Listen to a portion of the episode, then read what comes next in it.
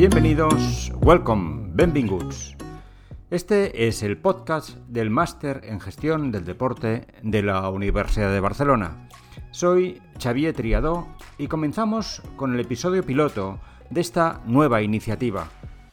Cada uno de estos programas es una breve conversación de no más de 5 minutos sobre temas de gestión deportiva que tratamos en el máster. Esta iniciativa quiere servir a los antiguos alumnos, a los alumnos actuales y a todos los profesionales como elemento de reflexión, como actualización de conocimientos y como punto de debate de aquellas cosas que discutimos y hablamos en el aula. Queremos producir un episodio mensual con conversaciones de los profesores del máster, con breves entrevistas a invitados que vengan a nuestros programas y recoger opiniones y experiencias de profesionales del sector. Gracias por escucharnos y empezamos con el primer episodio para hablar de innovaciones en los servicios deportivos.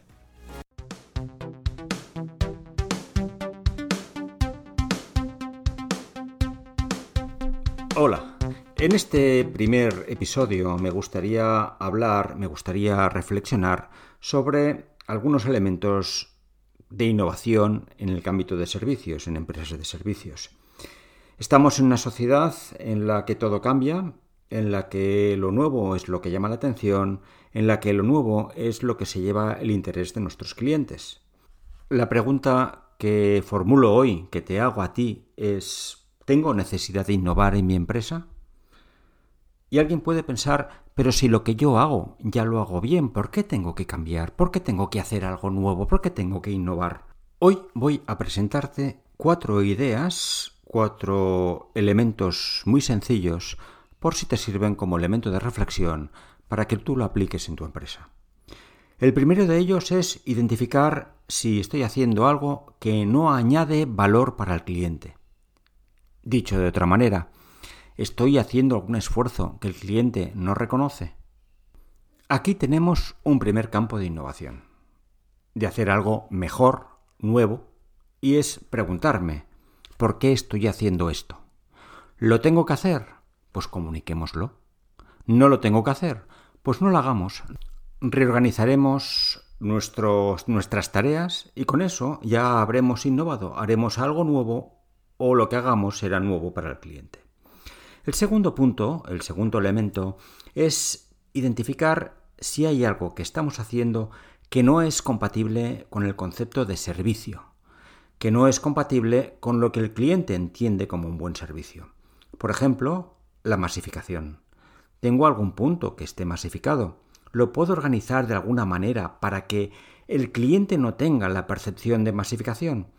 A veces puede bastar con una pequeña reorganización con una distracción, con alterar la secuencia de elementos que el cliente va viviendo para que no los vivan todos a la vez.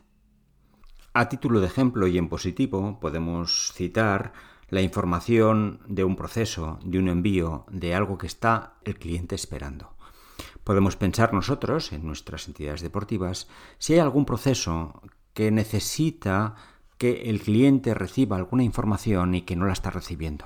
Podría ser devolver alguna información sobre el rendimiento, sobre su estado o la mejora del estado de salud, sobre los retos a los cuales se ha apuntado, en fin, algunos elementos que pueden ser automatizados y que mantienen una comunicación con el cliente de tal manera que se siente más cercano a nosotros.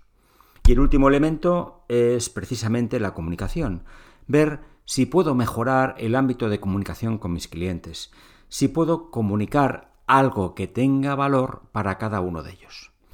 Hasta aquí las reflexiones que te proponía hoy.